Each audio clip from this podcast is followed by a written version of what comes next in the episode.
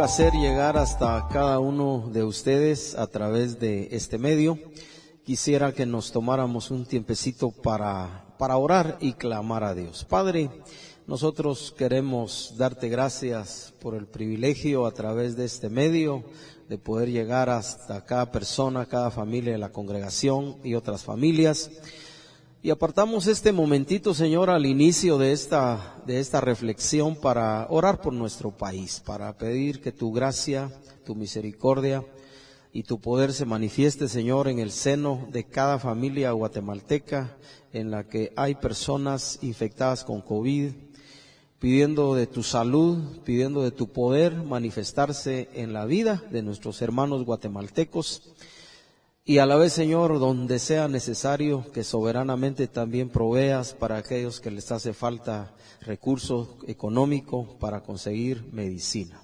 Sobre todas las cosas confiamos en ti, descansamos en ti y esperamos tu provisión soberana y milagrosa en el seno de cada familia guatemalteca y a la vez también, Señor, oramos por hermanos de Ministerio Verbo, hermanos nuestros en la fe también de otros ministerios que estén infectados de COVID para que tú te encargues, Señor, de traer paz al corazón de la familia y también una salud y restauración completa a la vida de cada uno de nuestros hermanos. Padre Celestial, gracias te damos por el privilegio de contar siempre contigo porque siempre estás a nuestro favor.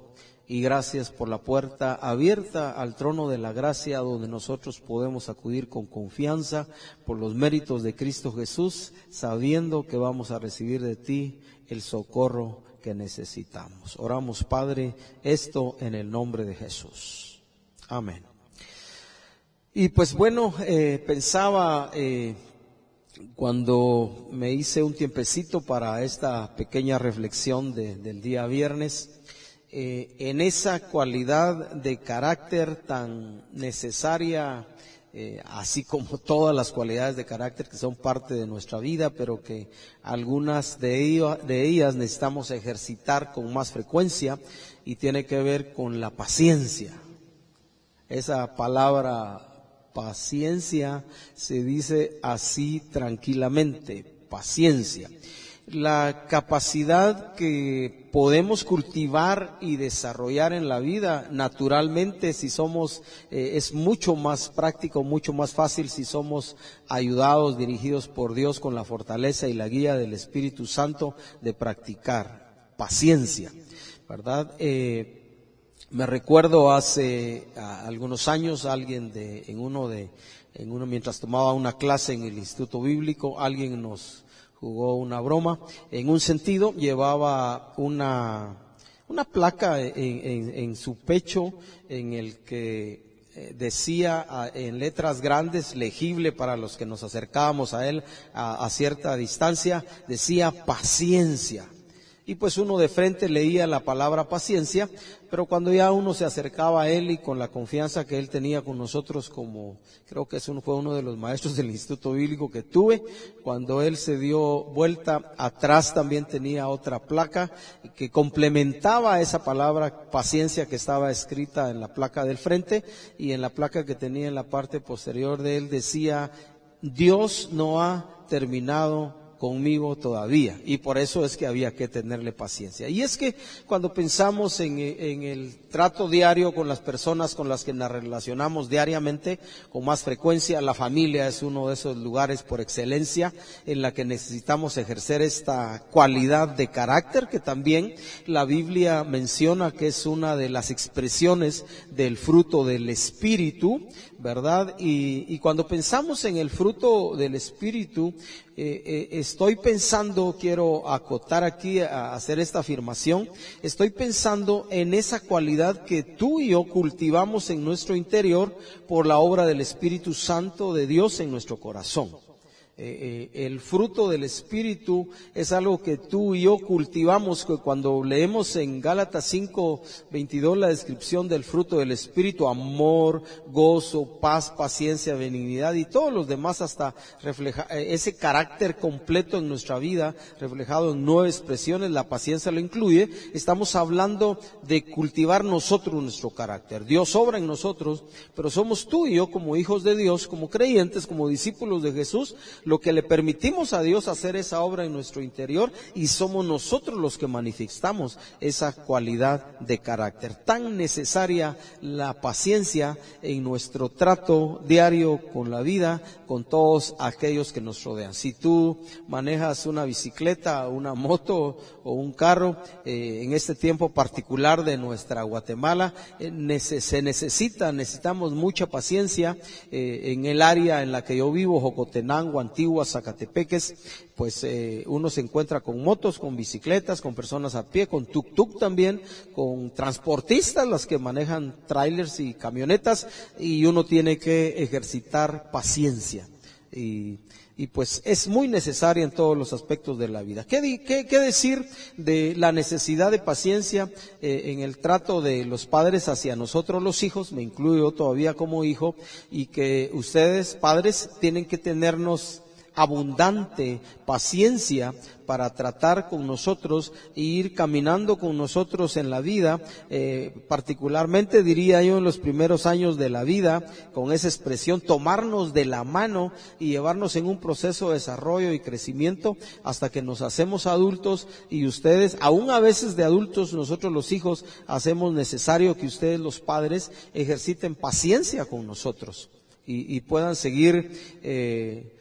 tratándonos, llevándonos, aguantándonos, quiero incluir esa palabra, y, seguir cultivando esa cualidad de carácter paciencia, ¿verdad? Y no, nunca se me olvida, ¿verdad?, de algunas expresiones que he oído que los padres dicen, la escuché una que otra vez en la casa también, mira, me estás agotando la paciencia como un decir de los padres que ya los está llevando a uno a ese punto, la otra expresión que usamos es, esta es la gota que rebalsó el vaso, le estábamos llevando a los papás a ese punto y entonces lo que les quedaba a los padres cuando ya se les acababa la paciencia, en nuestro caso, me pasó así en muchas ocasiones, fue pues que nos pegaban en aquel tiempo una buena cinchaseada, ¿verdad? En aquel tiempo no se hablaba mucho de derechos humanos o derechos de los niños y, y ejercían ese tipo de disciplina con nosotros, pero llegaba un momento en que nosotros, por así decirlo, usando esa expresión, sacábamos de onda a los padres y entonces a ellos no les quedaba más remedio que darnos un jalón de orejas o pegarnos unos cuantos manotazos o, cinchazos o vainazos,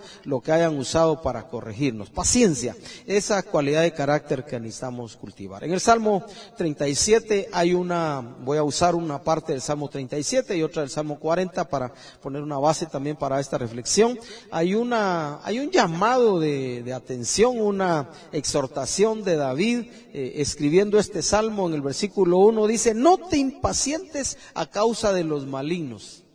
Ah, por supuesto, eh, eh, estamos hablando de gente alrededor de nosotros, lejos o cercanos, que son malos, pero el consejo es no te impacientes a causa de los malignos, ni tengas envidia de los que hacen iniquidad. Está hablando de gente externa a nuestro círculo familiar, aunque sí viven en nuestro entorno, ¿verdad? Y, la razón por la que David da este consejo, y luego voy a, recaer en el versículo 3, luego dice el versículo 2, porque como hierba serán pronto cortados, y como la hierba verde se secarán. Considerando esa gente que es mala y que a veces nos da la impresión, a veces hasta que están mejor que nosotros, y eso puede provocar, como decía en otra reflexión, envidia en nuestro corazón. El consejo de David es no te impacientes, no pierdas la cordura, no pierdas la compostura, no pierdas el buen carácter a pesar de los malos. No dejes que tu corazón se llene de envidia por esa gente que hace lo malo y que parece que está mejor que nosotros. Porque al final de cuentas, cuando miramos la vida en contexto y en perspectiva de toda la vida o de la eternidad, eh, David dice, como la hierba serán pronto cortados y como la hierba, hierba verde se secarán. Pero luego dice el consejo que da eh, David también, hablando de no impacientarnos unido a eso, dice, confía en Jehová y haz el bien. Necesitamos eso. Porque si solo lo tratamos con nuestra humanidad sin la plenitud de Dios, sin la llenura de Dios, entonces nos va a ser difícil entender que tenemos que tener paciencia, no ser impacientes con los malos, con la gente mala. Confía en Jehová y haz el bien, y entonces dice David, y habitarás en la tierra y te apacentarás de la verdad. Uno necesita, como creyente, como hijo de Dios, considerar eh, la vida no solo en a, corto plazo, ni a mediano plazo, sino a largo plazo, porque al final de cuentas, para las personas de buen carácter, para las personas que ejercitan, que practican la paciencia, se apacentarán de la verdad, de la plenitud, de la gracia, de la presencia de Dios, del apoyo y del respaldo de Dios. Así que vale la pena atesorar en el corazón este consejo de David de no impacientarnos a causa de los malos. Y yo, a propósito, eh, quisiera añadir también que no nos impacientemos con los malos, pero que tampoco nos impacientemos, perdamos la compostura, perdamos el, equilibrio de carácter, aún con la gente que no es mala, y ahora voy a hablar un poquito de nuestro círculo familiar, ¿verdad? No, eh, es tan fácil, ¿verdad? Yo he encontrado a través de los años que me resulta más fácil. Oiga bien lo que voy a decir, no es lo mejor, pero yo encontré a través de los años, de estos años de cristianismo, que me resulta más fácil portarme mejor, portarme bien, mostrar una mejor cara con los que no son mi familia, que con los que son mi familia. Y me recuerdo cuando hace muchos años Dios trató conmigo esa, esa, esa deficiencia, esa debilidad de mi carácter, porque me encontré sirviéndole mejor, tratando mejor, poniendo una mejor cara a la gente con la que servía, a la que le servía en la congregación o en el trabajo o en la empresa que con aquellos que estaban en mi círculo cercano como mi familia. Así que Dios tuvo eh, el tiempo, Él tuvo la paciencia, porque Dios es paciente para con todos, dice la Escritura. Hablando de salvación, no quiere que nadie perezca, que todos procedan al arrepentimiento, pero también con su pueblo, también con sus hijos, Él es paciente. Dios, si alguien ha ejercitado paciencia a través de toda la historia de la humanidad, ese es Dios. Así que Dios se tomó un tiempo de su eternidad para tratar conmigo y hacerme saber que yo eh, trataba mejor, me recuerdo eso hace muchos años, trataba mejor a la gente de la congregación, a la gente en el trabajo y, y, que a mi familia. Así que me, a propósito, habiendo sido tratado por Dios en esa dimensión, decidí a propósito empezar a mejorar mi expresión de carácter en mi familia. Con cuando tuve a mis padres, hoy todavía sigo con mis, mi hermano, mis hermanas, mis parientes, trato de ser lo mejor que puedo con mi familia, porque al final de cuentas el reflejo de mi, de mi vida en lo individual y familiar debiera ser lo que yo doy a la gente en mi vecindario y a la gente de la congregación. Si no, paro siendo eh, parte de ese dicho popular en Guatemala, candil de la calle y oscuridad de la casa. Naturalmente no fue fácil. Naturalmente no les puedo decir que fue como de la noche a la mañana lo logré. Fueron meses, fueron años y, sigo en ese proceso de seguir tratando de dar lo mejor que tengo de Dios en casa y por supuesto también dar lo mejor que tengo de Dios con todos aquellos que me relaciono con, como familia en la fe y a donde quiera que voy. Trato de ser la mejor versión de lo que Dios ha hecho en mi vida en medio de los subes y bajas de carácter que puedo tener en la vida y trato de no que mi vida no sea un vaso eh, eh, en el que ese otro dicho popular que ya dije también hace un rato de que esta fue la gota que rebalsó el vaso. Y en ese sentido creo que se toma el corazón de uno como un recipiente en el que uno va acumulando problemas, crisis que la gente le ha causado y uno va acumulando, acumulando y llega un punto en el que esta es la gota que rebalsó todo y entonces ya uno se da el lujo de portarse mal, de tratar mal a la gente, a veces ya ni siquiera de ver quién se la debe, sino quién se la paga. Yo en ese sentido hace muchos años decidí, eh, como un esfuerzo de mi corazón que sigo haciendo, dije, si mi vida la puedo considerar como un recipiente, le voy a hacer a ese recipiente unos tres o cuatro agujeros en la parte de abajo para que siempre esté saliendo todo aquello que trata de entrar a mi corazón, que es negativo y que es malo y que me puede llevar a acumular tal tipo de cosas en el corazón, que me lleva a un nivel de amargura, resentimiento y esas cosas que se van acumulando y en determinado momento de, la vida estallo, exploto y entonces ya a los que están a mi alrededor no me van a poder aguantar. Entonces, si, si, si eso es la vida, hagámosle agujeros al vaso de nuestra vida, a nuestro corazón donde corresponde y perdonemos, tan saludable que es el ejercicio de perdonar, de aprender a, sufrir agravio, de tal manera que ejercitemos paciencia. Voy a ir al otro salmo que quiero compartir también de David, donde David nos habla un poquito más también de, de la paciencia. Salmo 40, vamos a leer primero el versículo 1 y luego vamos a leer el 2 y el 3. Dice David, y bueno, David, pues si usted y yo hacemos un poquito de, historia en la vida de David, eh, él fue ungido como un muchacho ya para ser el sucesor de Saúl como rey de Israel y lo que le costó de ahí en adelante un montón de años de persecución, huyendo por aquí, por allá, ciudades fuera de Israel, dentro de Israel, entre sus enemigos, huyendo en desiertos, escondiéndose en cuevas, porque el rey Saúl quería matarlo. Y si alguien pudiera hablarnos de paciencia en ese sentido de sufrir la expresión de un rey que con David se portó mal, ese es David. Así que David dice eh, en el Salmo 40, versículo 1, él usa esta expresión, paciente pacientemente esperé a Jehová. Pacientemente esperé a Jehová y se inclinó a mí y oyó mi clamor. En otras palabras, sea por la circunstancia del rey Saúl o por otras circunstancias que pasó en su vida, al momento de escribir este salmo, él estaba consciente que le había tocado en muchas ocasiones ir delante de Dios, dice, y esperar. Seguramente oró, seguramente clamó. Creo que en muchas ocasiones él haya gemido y llorado delante de Dios por muchas circunstancias. Y ya cuando escribe este salmo, él resume todo ese tiempo que él aprendió a, estar delante de Dios sin tener respuesta. él lo resume diciendo, pacientemente esperé a Jehová.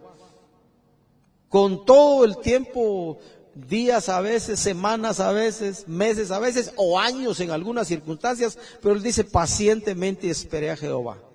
Y me di el tiempo hasta que él se inclinó hacia mí y oyó mi clamor. En otras palabras, tú y yo cuando oramos, eh, si nos llega ese momento de impacientarnos en la vida porque ponemos una petición, una necesidad nuestra de la familia, de los amigos, del país, de la humanidad, todo aquello por lo cual clamamos delante de Dios y Dios decide, porque es Dios quien decide responder o callar o esperar su respuesta hacia nosotros, decidimos nosotros esperar con paciencia.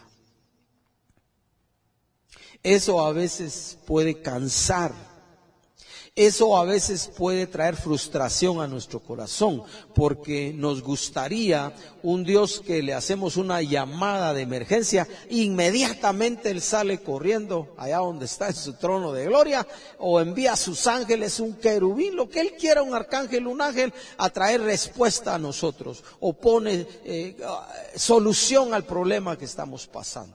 Pero si no es así, tenemos, al igual que David, reconocer que tenemos que atesorar en el corazón esa realidad de la vida, de decir pacientemente voy a esperar a Dios. Y voy a esperar a Dios y voy a esperar en Dios hasta que Él decida inclinarse hacia mí y escuchar mi clamor. No es que Él nos, nos escuche a veces, pero en este caso David está diciendo, oyó mi clamor porque vino la respuesta. Él siempre escucha. Él siempre oye, a veces no responde inmediatamente, a veces nos toca esperar un poquito de tiempo, a veces nos toca esperar largamente. ¿Qué tal cuando nos enfermamos o un pariente se enferma y pasamos crisis en el corazón? ¿Qué tal cuando en la familia hay crisis y la respuesta parece que no llega? ¿Qué tal cuando no hay trabajo o no hay provisión suficiente en casa y tenemos que a veces no comer o comer poco y que Dios se encargue de proveernos como Él quiera. ¿Qué tal si todavía nosotros podemos ejercitar la paciencia en ese sentido? No es fácil ni nadie nos dijo que lo iba a hacer. Yo le agradezco a Dios que nadie me dijo que mi cristianismo iba a ser fácil. Al contrario, leí uno que otro documento pequeño en los primeros días de mi cristianismo, primeros meses, que me dijeron, me, mencionaban que de hecho probablemente iban a venir a mi vida crisis que nunca había tenido como ciertamente pasó. Y entonces esos escritos de gente sabia me prepararon para el momento de crisis saber que Dios no tenía por qué ponerme a vivir o introducirme a vivir en un mundo de rosas, en un jardín de rosas sin espinas. Yo tuve la oportunidad de trabajar en una empresa agrícola que cultivaba rosas. Había una que otra sin espinas, pero la gran mayoría tenían muchas, muchas, muchas espinas. Preciosos, preciosas las rosas. Colores y variedades pero tienen espinas. La vida no es un jardín de rosas sin espinas, sino al contrario. A veces parece todo lo opuesto. Y tú y yo decidiremos si ejercitamos, en este caso, la paciencia para poder caminar pacientemente mientras Dios decide responder a nuestras peticiones o a nuestras necesidades. Y luego pues viene lo demás. Dice David que tuvo que esperar en Dios pacientemente hasta que Dios se inclinó y lo oyó. Y entonces una vez vino la respuesta, dice David, me hizo sacar del pozo de la desesperación. Qué rico, qué lindo, qué precioso Fascinante cuando Dios nos saca de la desesperación. Fascinante cuando Dios nos saca de ese lodo cenagoso, cuando el agua nos está llegando ya para ahogarnos al cuello, a la boca. Nos vamos casi, sentimos que nos estamos muriendo. Y hay un momento cuando Dios viene y nos saca. Y entonces dice también David, puso mis pies sobre peña y enderezó mis pasos. Porque cuando flaqueamos, a veces, eh, aunque caminemos recto, en el interior sentimos que no estamos caminando bien. Y por eso es que el primer consejo del Salmo 37 de David es confía en Dios, confía en Jehová y haz el bien y te apacentarás de la verdad. Toma tiempo, pero vale la pena. Paciencia paciencia, esa cualidad de carácter. Y termino eh, esta reflexión eh, leyendo también el versículo 3, porque cuando, durante todo el proceso, pero cuando recibimos de Dios la respuesta, naturalmente ocurre esto en nuestra vida. Puso luego en mi boca cántico nuevo, alabanza a nuestro Dios. Verán esto muchos y temerán y confiarán en Jehová. Y es que cuando recibimos de Dios la respuesta, después, dice David, de esperar pacientemente el tiempo en el que Dios decida, sea ese poco tiempo, medio tiempo o bastante tiempo, el tiempo cuando Dios decide responder, entonces qué bueno, pero mientras tanto tengo paciencia y una vez viene la respuesta de una manera espontánea y natural, lo que debiera ocurrir en nuestra vida es que viene la gratitud y viene la alabanza. Por cierto, les animo, me animo a mí mismo a vivir siempre con gratitud, alabando, bendiciendo, viviendo para Dios, adorando a Dios, a pesar de las crisis. La adoración verdadera ocurre en todo tiempo de la vida en los tiempos buenos y en los tiempos malos, en los tiempos de abundancia, en los tiempos de abundancia, pero también en los tiempos de, escasez. Pablo fue un hombre que aprendió a vivir hablando de provisión para su vida, aprendió a vivir en abundancia y aprendió a vivir en escasez. De allí surge ese pasaje de Filipenses 4:13. Después de él hablar que había aprendido a, vivir saciado con abundancia, así como para tener hambre eh, en todo y por todo, dice Pablo, él fue enseñado y aprendió que en escasez y en abundancia él todo lo podía porque su Dios, porque Cristo, su Señor y Salvador, lo fortalecía. Eso es adoración. ¿Verdad? Eh, eh, es normal, lo más natural cuando alguien está contento es que cante, que silbe. Usted mira gente que va contenta en la calle, va sonriente, algunos van hasta silbando, algunos hasta parece que le dicen a uno adiós en la calle. No, ellos van contentos, van hablando consigo mismos. Pero cuando uno está afligido, a hacer el otro lado de lo que nos enseña la Biblia, está alguno afligido, haga oración, clame a Dios, eso nos resulta difícil. ¿Por qué? Porque no hemos aprendido a ser pacientes, porque no hemos aprendido muchas veces en una dimensión mayor de la vida a confiar en Dios y saber que Él siempre está allí. Aunque, y quiero añadir eso, aunque la muerte nos llegara, o por vida o por muerte, Dios debiera ser glorificado en nosotros, honrado en nosotros. Eso quiere carácter.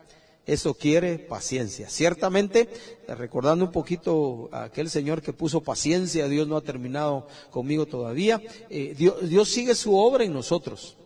El día que Él termine su obra en nosotros y que mire que tú y yo cumplimos, eh, que sea su plan y su propósito en nuestra vida, ese día nos iremos con Él. Pero mientras estamos aquí, todavía tenemos que hacer. Todavía somos parte del plan y el propósito eterno de Dios para la vida y tú y yo podemos dedicarnos pacientemente a honrar y servir a Dios a honrar y servir a aquellos que nos rodean, empezando en casa, siguiendo en tu vecindario, siguiendo en tu trabajo, siguiendo en la empresa donde estás. ¿Por qué? Porque Dios nos llamó a vivir para Él. Termino diciéndote de nuevo, paciencia. Dios es bueno.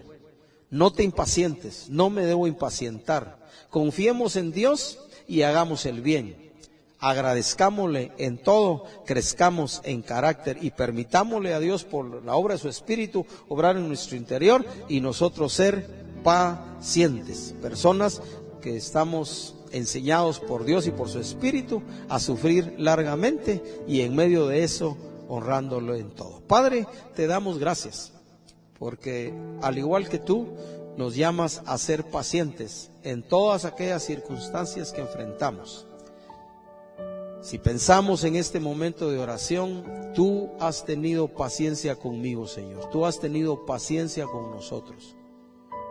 Es por tu bondad, es por tu misericordia, es por tu paciencia que no hemos sido consumidos. Ayúdanos a nosotros, por tu Espíritu, Señor, a cultivar con abundancia esta cualidad de carácter, de tal manera, si fuera posible, Señor, por tu Espíritu, que nunca entre o llegue la impaciencia en nuestro corazón al punto de explotar, sino al contrario, que nos encontremos en todo siguiendo a Jesús también como ejemplo de paciencia y todos esos escritos que hay en tu palabra que nos hablan de que los profetas también fueron ejemplo de paciencia y en medio de las crisis y las tribulaciones vivieron para ti honrándote en todo. Que nosotros, nosotros, Dios amado, nos encontremos en esa dimensión también, honrándote y glorificándote en medio de todas las circunstancias de la vida.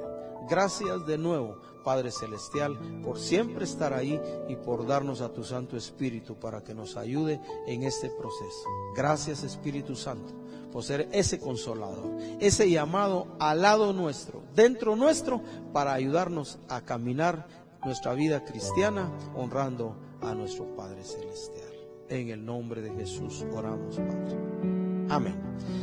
Que Dios te bendiga y termino te diciendo, no te impacientes, ten paciencia.